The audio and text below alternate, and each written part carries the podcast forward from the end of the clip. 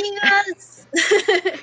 Hola chicos, ¿cómo están? Bienvenidos a una emisión más de Asiatónicos en Pijama y queremos agradecerle a todos los que nos sintonizan a través de RHUTV o que nos están viendo en nuestros live en Facebook y también para todas aquellas personas que nos siguen o nos escuchan cuando pueden en las diversas plataformas de podcast como Google Podcast, Spotify, Apple Podcast. Y bueno, yo soy Andy y no se espanten, hoy les traemos un programa muy especial y original. Así que vamos con mi compañera Monina. Hola chicos, bienvenidos. Yo soy Monina. Muchas gracias por estarnos sintonizando. No, no se asusten, no, no es Halloween, no, no, no, no hemos perdido el sentido del tiempo, ni la coordinación, ni lo que estamos haciendo, no, no nos vean feo, por favor. El día de hoy tenemos programado para ustedes un programa especial. Pero antes vamos a, como ya saben, vamos a empezar con nuestra hermosísima sección de, pues de, de las notas informativas quédense. si quieren no es sorpresa, si quieren ya se los digo. Vamos a hablar sobre moda japonesa, así que ese es el adelanto. Quédense a la mitad del programa para, para más información. ¿No es así, Andy? Así es, pero como dices, eh, vamos primero de lleno con eh, la información. Y es que, bueno, para los amantes de los dramas les tenemos eh, ahí noticias importantes y es que tras eh, la participación de tres programas que son transmitidos por Canal 22, la Fundación Japonesa y la productora Mainichi Broadcasting System eh, reafirmaron su alianza para inaugurar un canal de YouTube con el drama Vino, Cena y Enamórame. El lanzamiento de este canal de televisión japonesa en México es por parte del proyecto Japón en la TV, de dicha fundación. Y bueno, pues este drama marca lo que va a ser el inicio de la transmisión de contenido japonés en nuestro país, por lo que se puede esperar obviamente la llegada de muchísimas producciones y contenido a futuro. Y bueno, para los que no tienen como mucha idea de esta historia, pues de qué va. Eh, se trata de Megumi kan Kambayashi, una escritora de 30 años que no ha tenido pareja en mucho tiempo. Entonces propone una idea para, eh, para hacer una columna en Internet, para tener una cita con hombres solteros que intentarán enamorarla, para que ella escriba, pues obviamente como reseñas positivas sobre ellos y así posicionarlos como los, eh, los solteros codiciados, digamos. Entonces, es una historia muy interesante. Aquí hay que rescatar, sí, ya sabemos, contenido de Japón en México, ya hay, sí, hablamos de mucha animación, obviamente, eh, algunos dramas que ya habíamos en algún momento mencionado que habían sido transmitidos por eh, Canal Mexiquense, por Canal 22, eh, algunos incluso animaciones en el 11, igual caricaturas, programas de entretenimiento infantil. Pero bueno, esta es una alianza ahora sí de traer directamente como el contenido de Japón. Japón lo está proporcionando de su mano, no haciendo tantas, ¿cómo se llama?, concesiones, digamos, para adquirir el contenido. Sí, así es, es padre eso, el, el que por fin las casas productoras estén llamando, casas productoras en específico estén tomándose de la mano con Fundación Japón, que pues igual que a la Asociación México-Japonesa están trabajando para traer de mano este trabajo, que si bien muchos dicen, ah, eso sí existía, sí existía, pero no una preocupación directa de las casas productoras. Entonces, en mi punto de vista, esa es la parte importante. Pero bueno. Como ya les habíamos dicho, les, les prometimos traerle más información sobre estos nuevos asuntos de, de doramas y de dramas y, y de noticias coreanas. En este caso, eh, la noticia no es muy amable. Vamos a hablar sobre AOA, que para los que no saben es un grupo musical coreano de chicas formadas por FNC Entertainment desde el 2012. O sea, ya, ya tienen muchos años. Al principio estaba integrado por siete integrantes. Chua, Yuna, Jungkyun, Hyeyoung, Mina, Jimin, Seojung y Chamin. Disculpen si mi coreano no es tan bueno. Varias de ellas han salido del grupo. Al punto de que estas salidas son las que, de hecho, una salida es la que inicia esta polémica por la cual las hemos visto en redes sociales y en noticieros y en noticias a nivel internacional. Bueno, resulta ser que Mina, que es la última integrante en salir de este grupo, publicó a través de sus redes sociales una serie de fotografías. Mm, pues sí, todo va bien, ¿no? Es normal que publiquen estas cosas. Pero el asunto es que estas fotografías son mm, este algo intrigantes. En, en, la descripción de las fotografías empieza a confesar que hubo varios intentos de su parte por quitarse la vida debido al acoso y hostigamiento que sufría por parte de la compañera Jimin.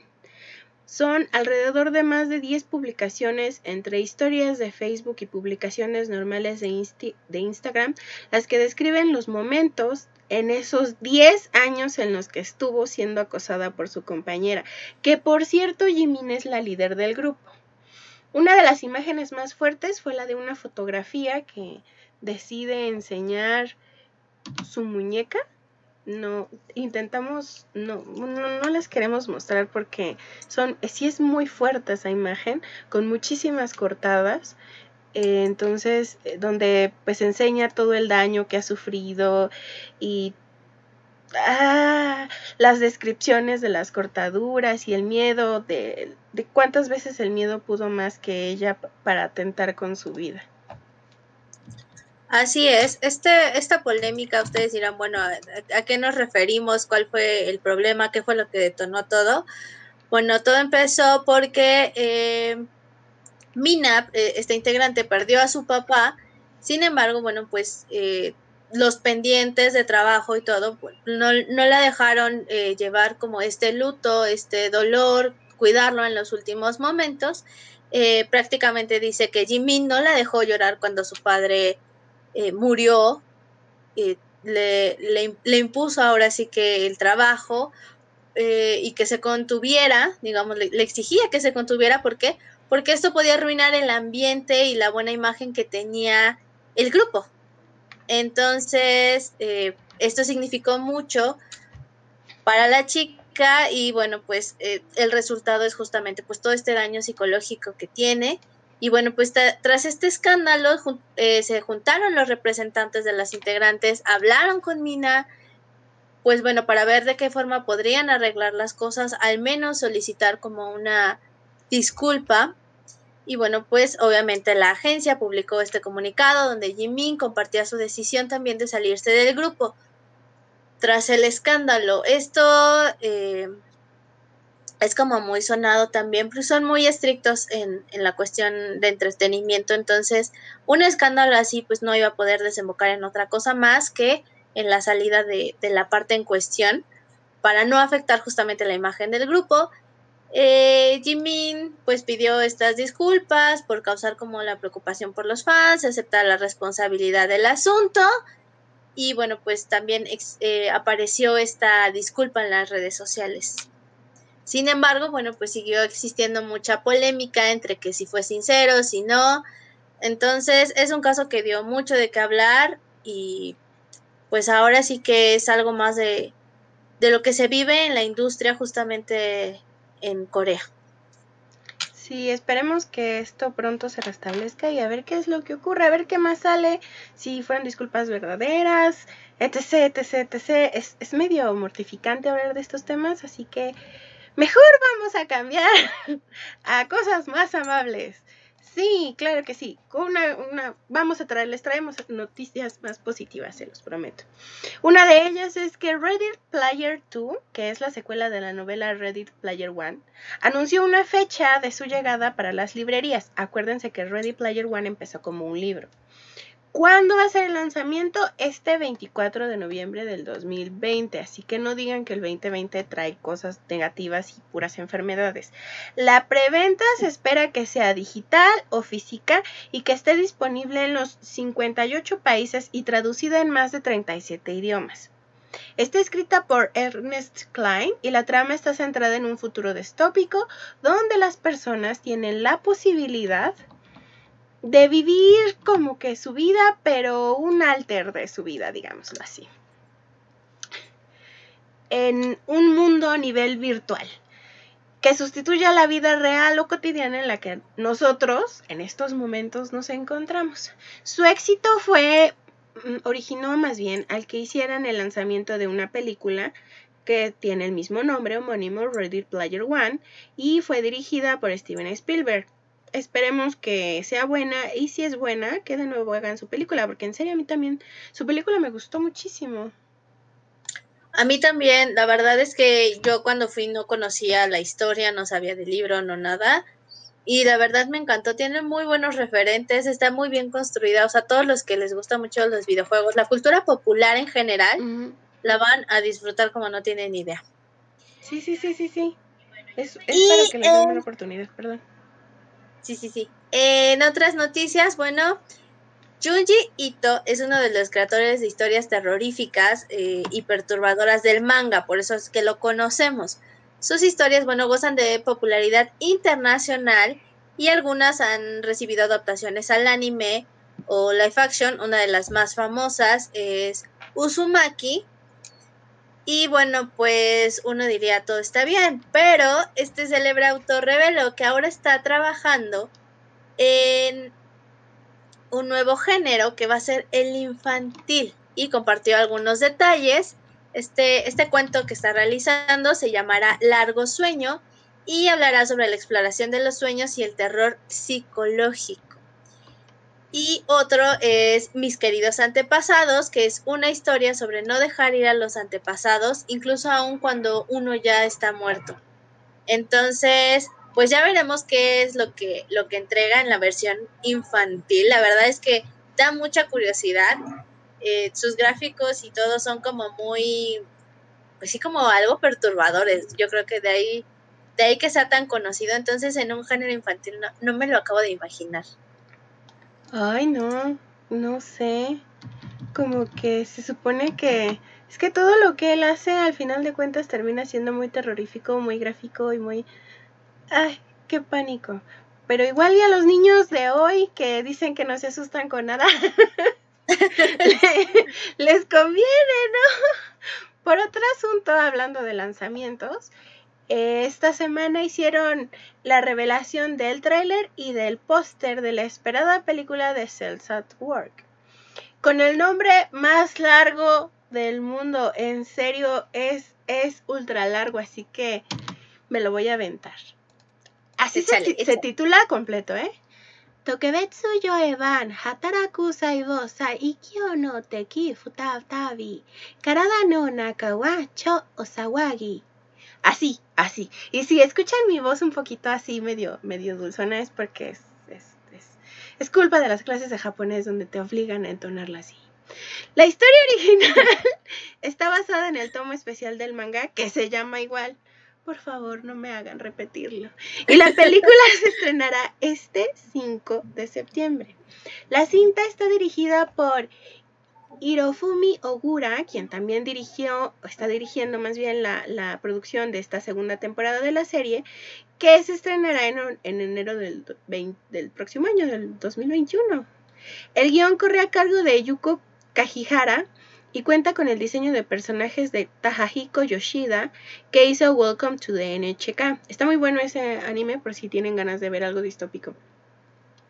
Eh, la banda sonora es de Kenichiro Suheiro y pues para los que no conocen el nombre de Cells at Work, bueno, Hataraku Saibo es el nombre en japonés, y comenzó a publicarse en la revista Shonen Cyrus de Kodansha en enero del 2015. Lleva un total de seis tomos publicados y cuenta con varios spin-offs, entre ellos Cells at Work Cold Black, que por cierto también es muy buena y es como esta onda medio darks del asunto y más violenta sobre la. Para los que no conozcan Cell at Work, es sobre las células y cómo funcionan en nuestro cuerpo y salen las plaquetas y es muy muy bonita, enseña mucho cómo funciona el cuerpo, funciones básicas, claro, pero es interesante este giro que le dieron al anime hace mucho tiempo, desde Osmosis Black no veía una serie que hablara sobre este tema tan profundamente. No sé, también la vi y me pareció bastante interesante justamente, si bien sabemos que eh, ya existían otras animaciones no propiamente japonesas que abordaran justamente el tema del funcionamiento del cuerpo humano, pues eh, me parece que es una de las buenas, vale la pena verla. Y otro que estrena tráiler es la segunda temporada de Re Zero. Eh, la primera parte se estrenó justamente el 8 de julio, pero este tráiler es sobre la segunda parte. Ya ven que luego dividen como estas temporadas un poco extraño y está prevista para que sea lanzada en enero del 2021. Entonces, eh, digamos que es uno de los proyectos que logró, logró superar el virus para continuar más o menos con los planes.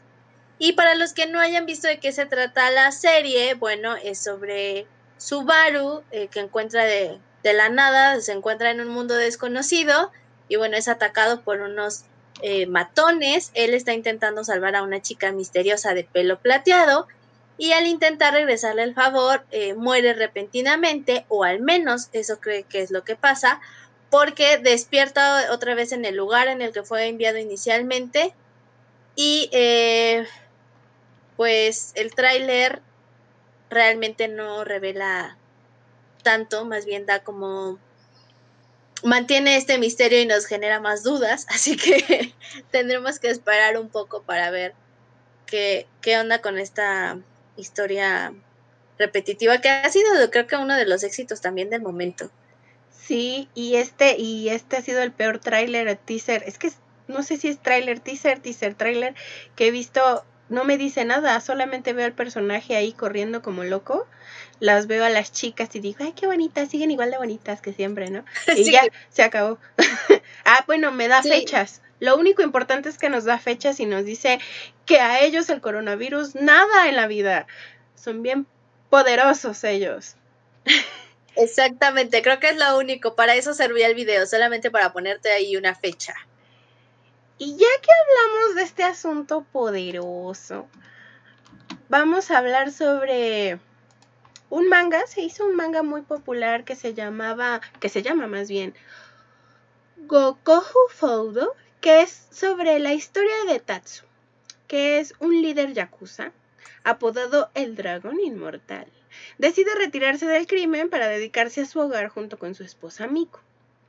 La trama está llena de cómicos escenarios típicamente protagonizados por las actividades domésticas de Tatsu y la disparidad que tiene entre su apariencia, tan intimidante como la de buen yakuza, así como los múltiples encuentros que tiene con sus colegas y, y rivales de este asunto yakuza.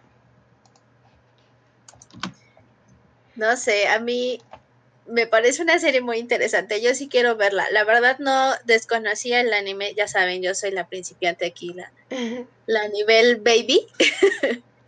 Pero así como se ven las imágenes y de lo que va la historia, en verdad necesito verla.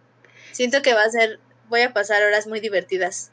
Sí, pues mi computadora. Este live action promete mucho, va a ser emitido, a, bueno, obviamente a partir de octubre lo vamos a encontrar en las televisoras japonesas a las 10.30. Eso quiere decir que si tienen algún asunto como Crunchyroll, etc., pues igual lo van a encontrar el lunes a las diez y media y va a ser protagonizada por Hiroshi Tamaki, que va a ser Tazu, el personaje principal.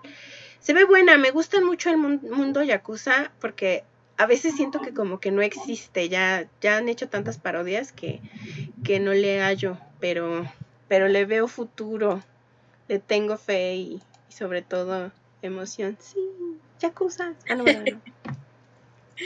y bueno, continuando un poco justamente con temas relacionados al manga, y ahora nos vamos a, a alejar de la mafia para llegar con los ninjas, porque bueno, pues creo que todos conocemos a Shikamaru Nara, que bueno,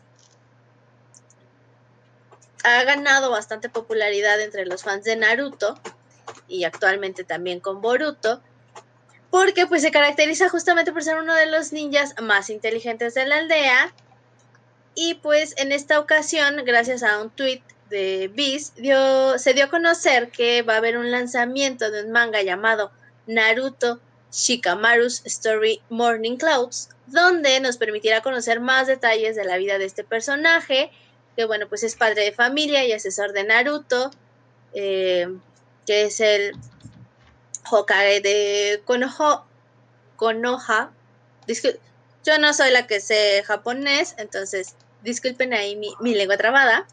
Y bueno, pues este spin-off va en conjunto con las historias de Naruto y Sasuke, que formará nuevo material que enriquecerá pues aún más los eventos de la historia de Boruto, Naruto Next Generations. Eh, ya saben qué es lo que pensamos aquí en Asiatónicos acerca de este tema, explotación y más explotación, búsquenle de dónde. búsquenle de dónde, pero mantengan la historia viva hay que ver de dónde sacaron para la papa, básicamente. Entonces, ya, y ahí cerramos nuestros comentarios sobre Bruto. Vamos a dar un salto un poco a este mundo de los videojuegos y en específico para los de un anime de Monster Rancher. Si ustedes saben, ese pasaba en el canal, para los que vivían en México, ese pasaba en Canal 5. Era como lo que uno sentía que era una clara copia entre Digimon y Pokémon mal hecha. Bueno, Ajá. Y, con idea de Monster Inc., pero ellos llegaron antes que Monster Inc., chicos, así que tampoco digan, ah, no, gente, no, o sea, también sigan tiempos. Bueno, pues resulta que la desarrolladora Koei Tecmo está preparando el lanzamiento para otoño de este año. Vienen un buen de cosas para otoño, como que quieren, como que todas las empresas se están agarrando de la mano y dicen, vamos a arreglar este 2020, ¿cuándo? En otoño. ¿Cómo? Salvemos pues el año. Claro que sí. ¿Cómo? Bueno, pues con este lanzamiento, o más bien, es que es relanzamiento del Nintendo Switch, lo van a sacar para Nintendo Switch, para iOS y Android, porque ya saben que se queme las pilas de su celular. Y este va a ser el título 2, Monster Rancher 2, que salió en 1999, esta versión para PlayStation. Pero para los que ya no puedan esperar, los que digan, ay, yo ya lo quiero, pues también está la versión 1, la de Monster Rancher, en su tienda de Android o iOS. Así que atásquense ahorita y ya después ven qué, qué, cuáles son estos cambios que ofrece esta parte 2. Pues ya, ya veremos. definitivamente creo que el mercado actual ya está muy enfocado en los celulares, en los móviles porque eh, también quien va a llegar a su versión móvil, pues va a ser Crash, porque la franquicia eh, anunció que la desarrolladora de juegos para celular King, pues va a lanzar Crash Bandicoot on the Run, donde pues este famoso protagonista tendrá que ir corriendo por diferentes mapas, sobrepasando muchos obstáculos e ir recolectando fruta para poder derrotar al doctor Neocortex y a sus malvados secuaces. Y pues, eh, no lo sé, mientras tendremos que seguir esperando el estreno de Crash Bandicoot 4, It's About Time, que es justamente para octubre. Ya sabemos, el mundo se salva en octubre para PlayStation 4 y Xbox One. No tenemos más información acerca de esta versión para móvil, pero pues tendremos que esperar un poco, que yo creo que no, no de tardar tanto en aparecer, creo que ya se había filtrado que aparecía de pronto en una lista de, de Google, me parece, de, la Play Store, pero aún todavía no estaba el, botón de descarga, digamos, pero pues ya está ahí súper anunciado. Sí, pues a ver qué ocurre, esperemos ver que salga, que ya sé que va a ser el típico corre, brinca, corre, brinca, pero igual por lo mientras te quita las ansias de tener el otro por lo mientras. Están aprovechando eso, siempre lo hacen, también lo hacen, lo hacen con este cuando van a pasar películas animadas, estilo los Minions, etc. Pero bueno, vamos a seguir con los videojuegos. Y es que aprovechando la cancelación de los últimos eventos, porque ay, ay, en serio, no sé cuántas veces hemos dicho esto, pero coronavirus. Ubisoft dio un paso interesante para promover su servicio de Uplay Plus para los que no lo conozcan, Uplay Plus es em, pues un lugar, una plataforma digital donde pueden descargar todos los videojuegos para PC, para los que no sepan. Es un servicio que funciona por suscripción. Y básicamente ellos están intentando, o más bien nos invitan a dar el brinco con ellos. ¿Cómo? Pues de la forma más hermosa que nos puede invitar una empresa, dándonos el acceso gratuito por siete días, donde podrán atascarse, ay, a ver si lo logran, de disfrutar los más de 100 juegos que tienen en la plataforma. La oferta inicia, más bien ya inició, desde el 7 de julio hasta el 27. Tienen 20 días, en serio, si no los aprovechan, no sé qué, qué más. No tienen pretextos. muchos de ustedes están de vacaciones, coronavirus. No salgan, se cuidan, se divierten, sean felices. tienen, lo tienen todo, chicos. Aprovechen, pero como bien dice Monina, a ver si lo logran. Vayan haciendo su lista de, juegos antes de, dar de alta su, sus siete días de prueba, por favor. Y bueno, también siguiendo, si no quieren los siete días de prueba y son muy fans de Watch Dogs 2, eh, pues también esta plataforma dio a conocer, justamente con todo esto de los eventos, que lo va a estar regalando con una pequeña condición, pequeñísima condición. ¿Cuál es? Ver su evento. Este, el evento de Ubisoft Forward eh, será este domingo a las 8 de la noche, en donde, bueno, pues como habíamos dicho, ya cada, cada una de las plataformas de los desarrolladores decidió hacer su evento digital debido a las condiciones por las que estamos pasando. Y pues aquí se espera tener información sobre Trackmania, Tom Clancy's, Ghost eh, Recon, Breakpoint, Just Dance 2020, eh, Tom Clancy's The Division 2. Entonces, se ve interesante, pero bueno, pues ya saben, si quieren conocer las novedades y además llevarse su juego gratis, bueno, pues tendrán que ver este evento el domingo a las 8 de la noche con su cuenta obviamente de eh, Uplay para que se los validen, digamos, y puedan obtener este juego. Sí, así es, es una gran oportunidad. Este juego se les va a quedar a ustedes, no es como versión de prueba, no es si quieren, no es, no. La única condición es que se registren, lo ven todo el programa y ya es por siempre, para siempre, hasta la eternidad, hasta que los zombies nos ataquen del coronavirus. por siempre jamás. Así. Y siguiendo con este asunto, como que los videojuegos y las empresas este, en estos tiempos están tomando fuertes decisiones. ¿Qué tan fuertes? Pues, ah, bueno, por lo menos económicamente fuertes, sí. ¿Y qué pasó? Pues Sony se vuelve accionista de Epic Games. La fusión fue anunciada el 9 de julio.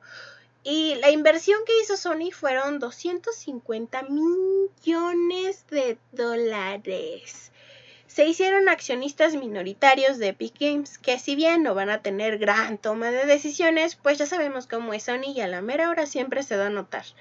Este era un paso predecible después de usar el motor gráfico Unreal Engine 5 hecho en un PlayStation 5 y que en muestra como de agradecimiento a Fortnite apareciera contenido exclusivo para los que tienen PlayStation 4. Tim Sweeney, que es el CEO de Epic Games, ya saben, como siempre, se empezaron a echar flores, reveló en un comunicado que esta unión tiene que construir un ecosistema digital abierto y accesible para todos los consumidores. Pues esperemos qué es lo que pasa y que los creadores de contenido y los consumidores por fin estemos felices, todos contentos, agarrados de la mano, uno comiendo de otro. Pues a ver, qué pasa. Sí, el, el, mundo de los videojuegos ahorita está como muy, muy interesante. Y siguiendo con estas notas, bueno, pues se dieron algunas filtraciones en redes sociales, en, justamente en esta semana, en donde Ubisoft mostró el primer teaser del juego Far Cry 6. Eh, el villano del título será interpretado por Giancarlo Esposito, quien da vida a Gustavo Frink en la serie de Breaking Bad. Mientras que, pues, nosotros tendremos el papel, digamos, de Dani Rojas, un locatario de Yara que se une a la guerrilla para poder liberar su nación de la opresión. Estas filtraciones se publicaron, eh, que se publicaron más bien, eh, fue como el lanzamiento, se prevé, más bien dicen que el lanzamiento será para el 18 de febrero. Sin embargo, pues son filtraciones, así que todavía no tenemos nada claro. Eh, Ubisoft Forward no ha dicho nada al respecto. Entonces, pues tendremos que esperar ver qué tan cierta es esta información. En el evento que donde va, pueden obtener, no es comercial, pero en el evento donde van a tener Watch Dogs, en ese van a dar la información sobre las fechas de esos y muchos, muchos juegos más. Así que, pues dense una asomada si tanto les gusta o si les interesa. Digo, al final de cuentas, yo no le veo nada de malo. Y ahora bien, vamos con los saluditos antes de, de terminar bien, bien con este tema. Saluditos a Ángel Irán, muchísimas gracias. A Luna Mine, a Paula Quintana, a Sergio Toledo, a Ricardo. De este lado tenemos a Rocío y a Frida. Muchísimas gracias por estar viendo el programa. Les agradecemos mucho también a las personas que nos están escuchando en RHUTV. Y les recordamos que tenemos nuestras redes sociales que se llaman Asiatónicos. Y tanto en Facebook como en Instagram y también ahora nos pueden encontrar nuestros programas divididos, partidos, para que digan, ay, quiero ver el especial, ah, solo quiero ver las noticias en YouTube. Nos encuentran igualito asiatónicos en cualquier lado. Y si quieren saber sobre los podcasts, pues nos encuentran así en Spotify, Apple Podcast, ah, Breaker, son un buen. Ustedes nada más pónganle en su buscador asiatónicos en pijama y les juro que salimos. Y si no, pues ahí me dirán que les pago, que necesitan para debérselas. Pero en serio, en serio, sí salimos. y eh, recuerden, esperamos sus comentarios, nos pueden preguntar, nos pueden recomendar algunas series, algún manga, anime, dorama, banda de K-pop, J-rock, lo que ustedes gusten, estamos abiertos a sus comentarios. Y en verdad, a todos aquellos que solamente nos pueden escuchar, los invitamos mucho a nuestro canal de YouTube o a nuestra página de Facebook para que vean por qué. Porque el día de hoy sí es muy visual, si bien tenemos un tema en específico y lo vamos a desarrollar y les vamos a platicar, creo que vale mucho la pena que nos vean, que vean el video.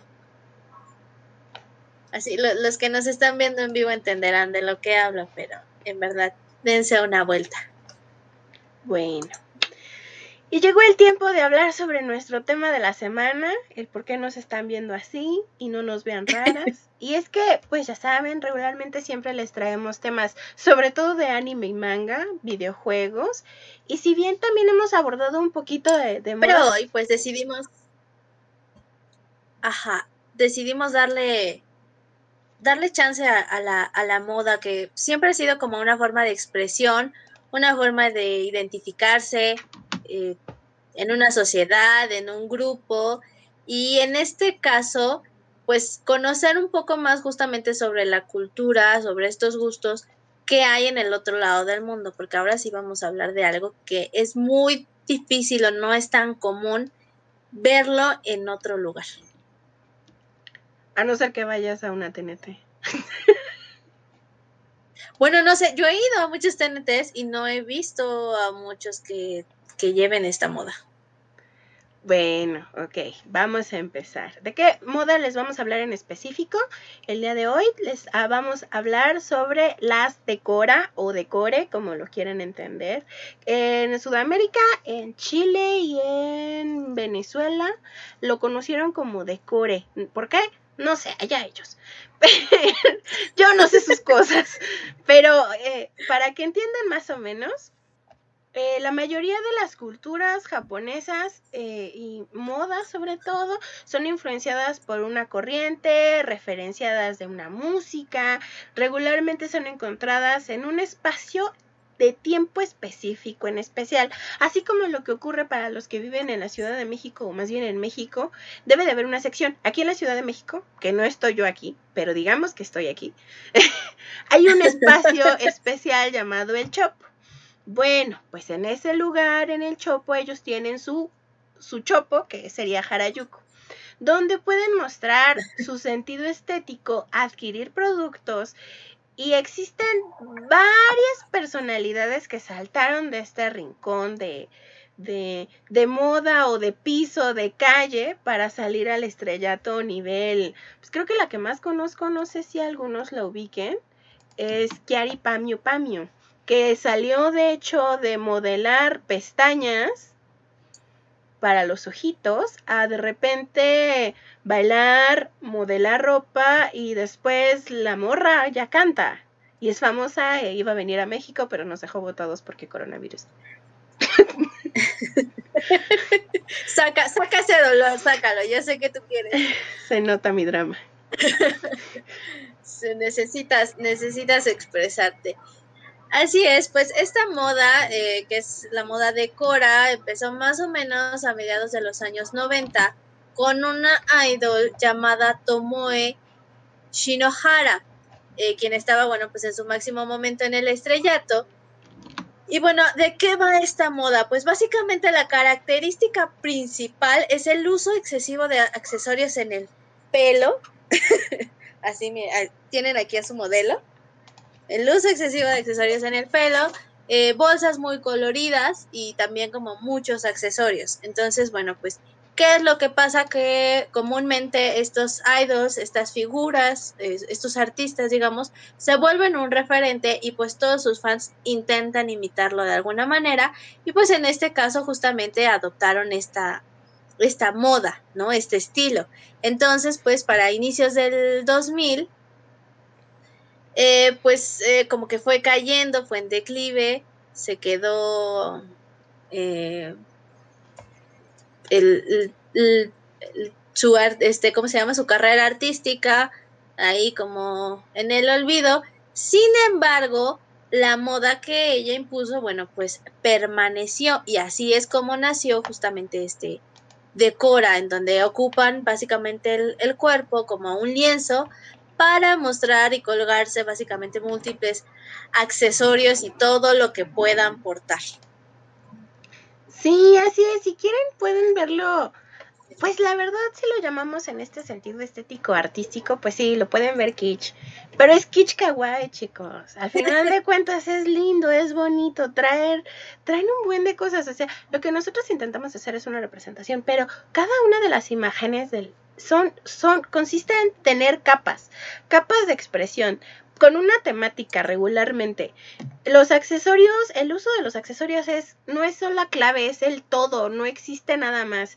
Es saber eh, dependiendo de la clase o los tipos o los colores o las entona o que vaya con la temática, es la tendencia de decora que quieren que quieren usar. Prendedores, pasadores, bisutería, bolsas, falda encima de otras faldas, encima de otras faldas, para darle ese, ya saben, ese punch, ese, ese movimiento y lleno de colores, eh, decolorarse el pelo, calcomanías, curitas en el rostro, en el cuerpo, todo lo que te puedas poner, vale lo que quieras en el decora, es, es, positivo. Sí, de hecho, eh, fue una historia.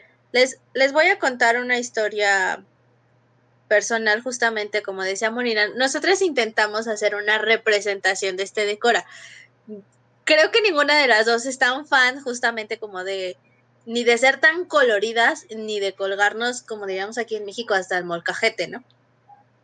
Que es básicamente lo que sucede con esto. Sin embargo, eh, es muy extraño porque justamente cuando hablamos de los años en que estaba esta moda, eh, para los que nacimos en los 90 y ya tenemos unos buenos añitos, pues de ahí salieron estas cosas, no sé si la alcancen a ver. Estas chucherías. Que aquí conocimos como piojitos. Que justamente eran para colgarse en el pelo y decorarlo y todo. Entonces, vean el alcance de la moda en el tiempo real, básicamente. O sea, en los 90 esto sí era un hit, sobre todo para las niñas, ¿no? No, recuerdo tantas eh, chavas o personas un poquito más grandes que tuvieran este estilo. Sin embargo, pues sí llegó a impactar aquí en México y justamente yo no sé por qué, pero en el, la cajita de los recuerdos, ya saben, pues encontré muchas de estas chucherías, que son las que me ven portando el día de hoy. Y de ahí vamos justamente a que hubo marcas que tuvieron su boom y que han sido y siguen siendo muy populares.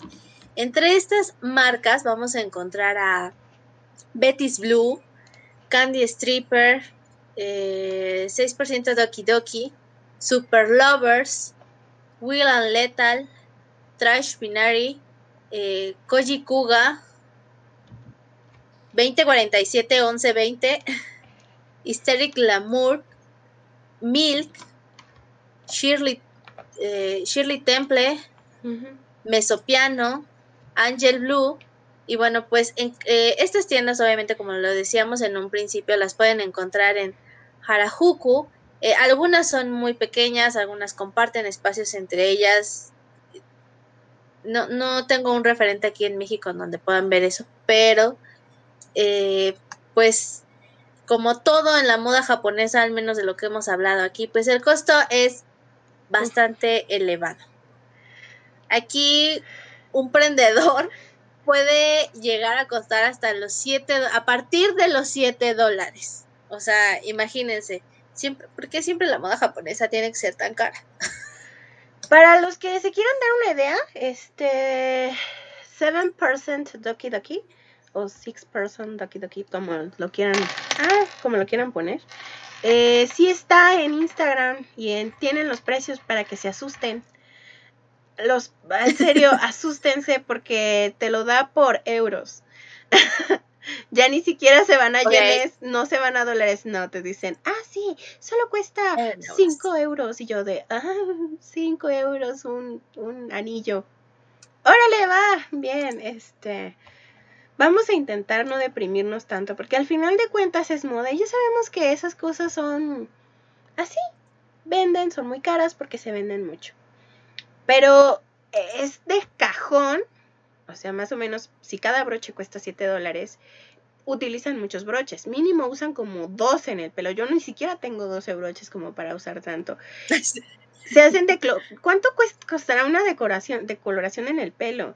Para añadirle más color y la moda eh. es una que, que se hizo mucho, que hubo una cantante estadounidense que ganó la voz, que la usa, no sé si todavía la usa actualmente, es dividirse el color de pelo en la mitad, o sea, se decolora solo una mitad y se pone rosita y el otro negro o el color natural de su cabello. Esa es una moda que está medio, o estuvo más bien medio fuerte en aquellos años, es el mismo año en el que la chica gana la voz, por cierto. Así como dato curioso. Exacto. Y pasando a otra cosa, nos hemos enfocado mucho en la parte del cabello, que si bien creo que cumplo con muchos de los requisitos antes mencionados, pero en la versión, en la región 4, gracias. Eh, también los accesorios son muy importantes. Entonces, ¿de qué hablamos? De que se trata de tener un sinfín de pulseras y anillos, eh, dobles anillos incluso en un solo dedo, guantes, eh, blusas, eh, como este juego también de pronto de doble blusa, ya saben, manga larga y una manga corta que contrasten.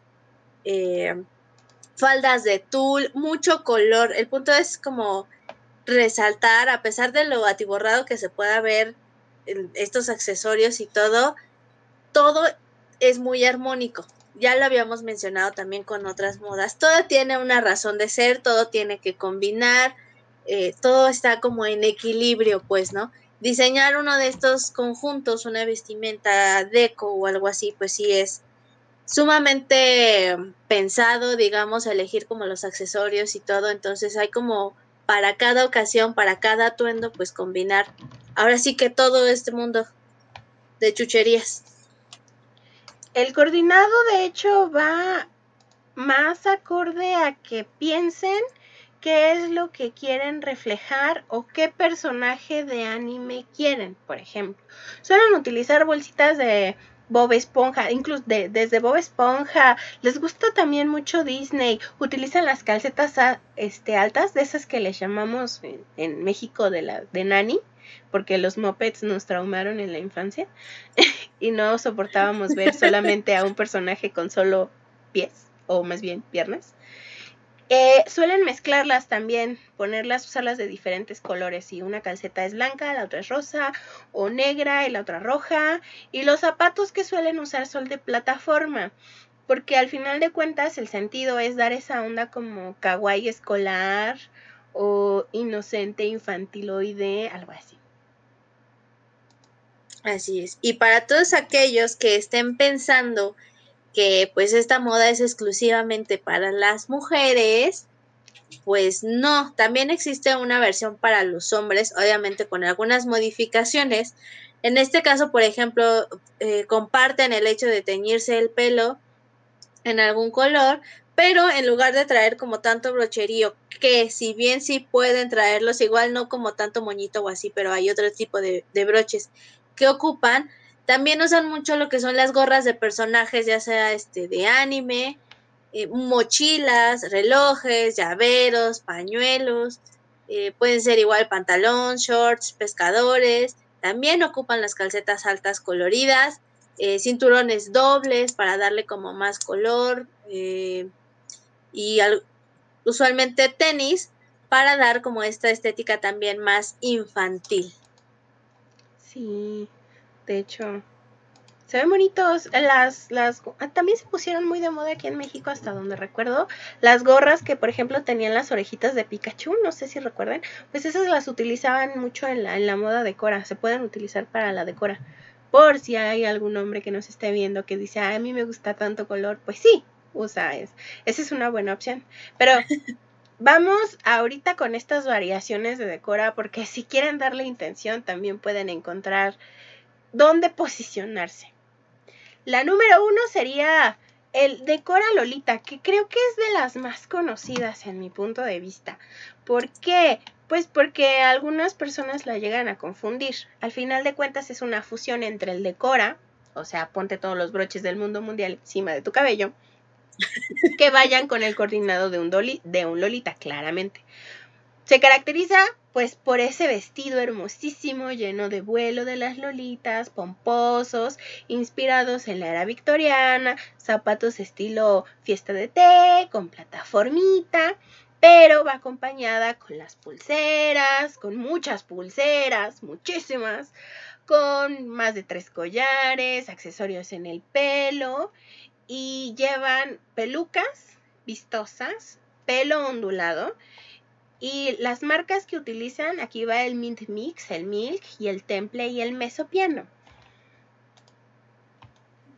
Entonces, si bien tenemos esta parte Lolita, también existe otra variante que es el Pink Decora, que es uno de los más populares en este, en este ámbito, en donde, bueno, pues como lo encontramos en el nombre, la vestimenta eh, base es en rosa, puede ser en cualquiera de sus tonalidades y se combina generalmente con otros colores como lo es el rojo, el blanco, el negro, el celeste o el amarillo.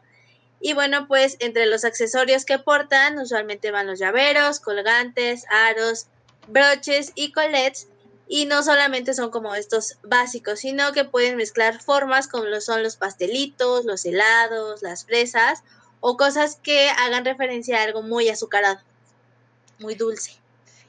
En este caso, el que yo se supone intenté interpretar fue el Dark Decora, que son las que están vestidas de negro con colores oscuros, pero ocupando lo que el Decora implica, que son pues yo no tengo muchos, pero son lotes y lotes y lotes de pasadores. Todo lo que encuentren de pasadores que combinen obviamente con los colores negro, blanco.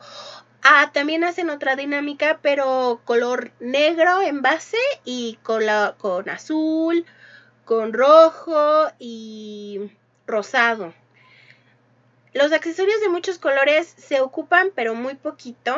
Y los diseños de telas, pues como al fin darks, pues son calaveritas, murciélaguitos, huesitos, jeringuitas, pues porque también darks, ¿no? Eh, y motivos de Halloween. Y en contraparte existe el cute decorer, muy colorful, en donde la ropa es muchísimo más normal, eh, los accesorios son de pronto un poco más moderados, pero eh, suelen ocupar mucho color. Entonces aquí hablamos de que los tutús o las faldas lolitas, eh, faldas más largas también, pueden ser como hasta la rodilla más o menos, pues son más simples, eh, se valen también telas con diseño como de frutas, flores, blusas con personajes animados, usualmente Bob Esponja, Pokémon, Disney, Hello Kitty. Ahora sí que pongan su estampado favorito aquí. Y eh, generalmente van con tenis, esta famosa línea de tenis que son los Converse, porque pues es la, la marca con mayor variedad de colores justamente para poder combinarlos con el resto del atuendo. Sí, y si ustedes pensaban que el cute era mucho color, pues su contraparte digamos que es el Rainbow Decora. ¿Y por qué contraparte? Porque si piensan que se atascan unos, estos sí se atascan. Se ponen broche encima de otro broche, encima de otro broche, usando gorrito, eh, coletas, más pasadores, eh, en serio, usan hasta cubrebocas con diseños, se ponen las calcomanías, se ponen muchísimas calcomanías. Regularmente ellos sí ocupan los pupilentes o más bien eh, los circle lens, que son, que te hacen más grande la, la pupila. O sea, no, no es este Photoshop, no, en serio, son, son pupilentes que se ponen encima. Y pues se usan sudaderas, juguetes. Regularmente siempre se acompañan de un juguete que puede ser aparte mochila, pero es como este asunto más destacado del decora. Así es. Y para los que no les gustan los colores tan intensos, existe el pastel de Cora, que es básicamente una fusión entre eh, muy sweet con las modas Fairy Cake y decora, entonces ocupan colores pasteles como el lavanda, el rosa clarito, celeste, amarillo pálido, entre pues, una amplia gama de colores, en donde buscan verse como un poco más delicadas e infantiles y por lo tanto una de las prendas favoritas para esta subcorriente, digamos, son los tutús o ropa similar un poco a lo que es el estilo Lolita, con estampados como estrellas fugaces o caramelos. Oh, eso se ve muy bonito. Y por último tenemos las Cyber Decora, que o sea, es la fusión entre el Cyber God y el Decora. Y que es un gótico muy carnavalero, muy carna muy vestimentas negras, neones y medias con ropa de tela mesh, de esas ya saben, de, de la redecita, que está últimamente de moda de nuevo el mesh, con muchos, muchos accesorios, pero también intentan darle un giro a algunos con este asunto pastel. Al final de cuentas el decora es de expresarte con y moda japonesa es expresarte con la ropa y usan lo que consideren. Y bueno, ahora sí que aquí esta es una de las corrientes de moda que se quedan más como en esta onda de moda, hay muchas veces en que las unen con otras cosas, como lo suele ser la música y todo. En este caso es un poquito diferente porque si bien nació con una idol esta moda, pues tampoco tiene una tendencia musical definida como lo suelen ser en otros casos. Aunque a muchos se les relaciona con bandas tipo Osher K que solían utilizar de pronto este tipo de vestimenta, como Oyugi Wagamama. a ver, Oyugi Wagamama, Dan X, Paradise, que es eh, Hopping, Su, ajá, Amy, Love Can, Serial Number, eh, Lolita, ¿qué? Lolita 23, Q, Teddy, y bueno, pues ¿Cuál es la característica de estas bandas? Son de melodías y letras que son muy alegres. Entonces, pues de pronto se puede relacionar más justamente a algo tan colorido como es la estética de Cora. Y dentro de estas eh, bandas sobresale Ant Café, que creo que es la única que ha visitado Latinoamérica más de una vez. Entonces, tampoco es como que estemos tan alejados de pronto de, haberlos visto en alguna ocasión. Así es. Café ha venido, creo que es, bueno, mínimo a México creo que dos veces. Y sí tocan cosas muy bonitas. Algunas son medio darks, pero otras son bonitas. O son, son, son darks, son, son letra triste, pero la melodía es bonita, entonces te confunde y te pone feliz y triste al mismo tiempo. Muy alegre. Muy emo, más bien.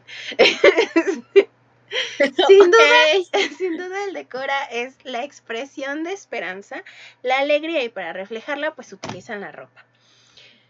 Eh, para mí la verdad me gusta mucho el rainbow porque me gusta ponerme todo el molcajete aunque no tenga mucho molcajete porque esta vez intenté hacer el, el dark pero pues creo que no me salió.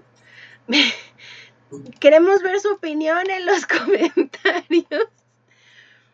Este, pero también quiero que, que nos digan, este, que nos tengan un poquito de consideración. Yo estoy en el estado que tiene semáforo rojo, entonces con lo que tuve, porque ni siquiera salí, me dio pánico. Intenté hacerlo más cercano a un Decora Dark, Dark Decora. Y Andy, en este caso, ¿tú qué intentaste? ¿Cuál? ¿Por cuál te fuiste? Eh, la verdad es que no pude representar uno tal cual porque al momento de ver qué es lo que tenía, pues yo sí tenía como de chile, mole y pozole, entonces no podía hacer uno, pero creo que es más estilo rainbow, con una gran tendencia hacia el morado en específico. porque ahora sí que tengo, tengo, tengo de todo y yo me sorprendí. Eh, realmente escarbé son de esas cosas que uno guarda y se olvida de que tiene guardados y de pronto encontré tanta chuchería para el pelo que dije, oh, por Dios, tengo potencial para el decora, tengo potencial.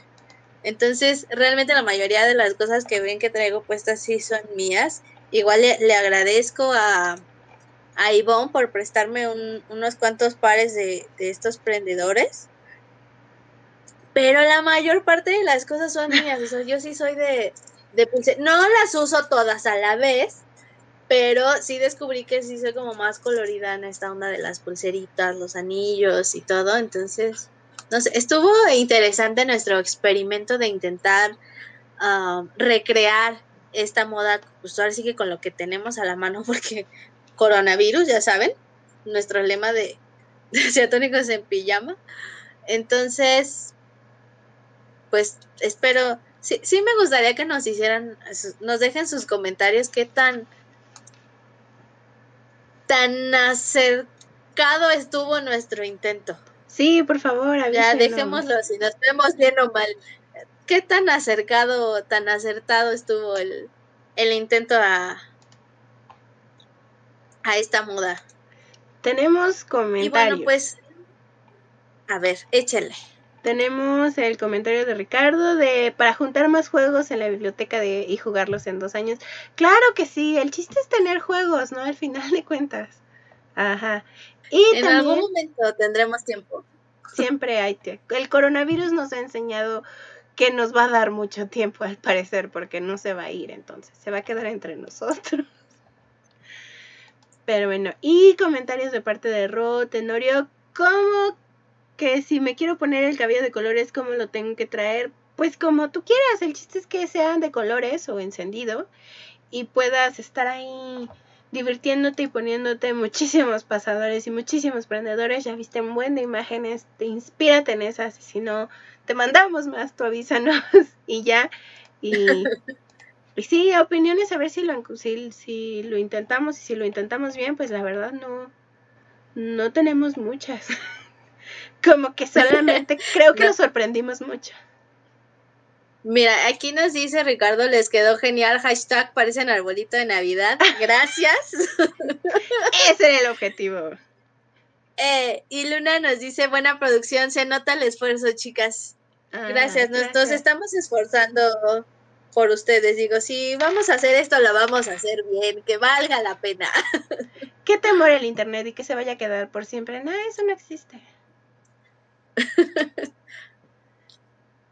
Así es, así que esperamos les haya gustado, se hayan entretenido con, nuestro programa, con nuestra nuestro intento de decora. Y pues creo que por el día de hoy pues ha sido toda la información por lo que tenemos. Sin embargo, recuerden que los invitamos a participar en nuestras transmisiones en línea todos los viernes en punto de las ocho y media de la noche, hora Ciudad de México, ya saben, aquí estamos para escuchar sus comentarios, compartir sus ideas, ponernos a platicar durante el programa, ¿por qué no? Que nos den sus opiniones, si se saben también algún chisme, alguna nota que nosotras no de pronto no nos hayamos enterado y no hayamos considerado, pero ustedes se saben el chisme, pues aquí les damos voz, ya saben, es espacio abierto. Y también les recordamos, bueno, que todos los miércoles pueden escuchar justamente nuestras transmisiones a través de RHUTV a las 3 de la tarde. Y que si no tienen tiempo porque estoy trabajando, porque tengo clase, porque mi mamá me mandó por las tortillas esa hora o estuve jugando, no sé, cualquier cosa, bueno, pues nos pueden escuchar cuando ustedes quieran y puedan a través de los servicios de podcast de su preferencia. Y pues ya saben que pues el favorito, el más común, pues es Spotify y ahí también nos van a encontrar como de que no. Así que pues yo soy Andy y espero verlos el próximo viernes en estas transmisiones de Acertónicos en Pijamas. Muchísimas gracias. Recuerden que siempre intentamos traerles todas las sorpresas y nos vemos la próxima semana. Saludos, cuídense. Bye.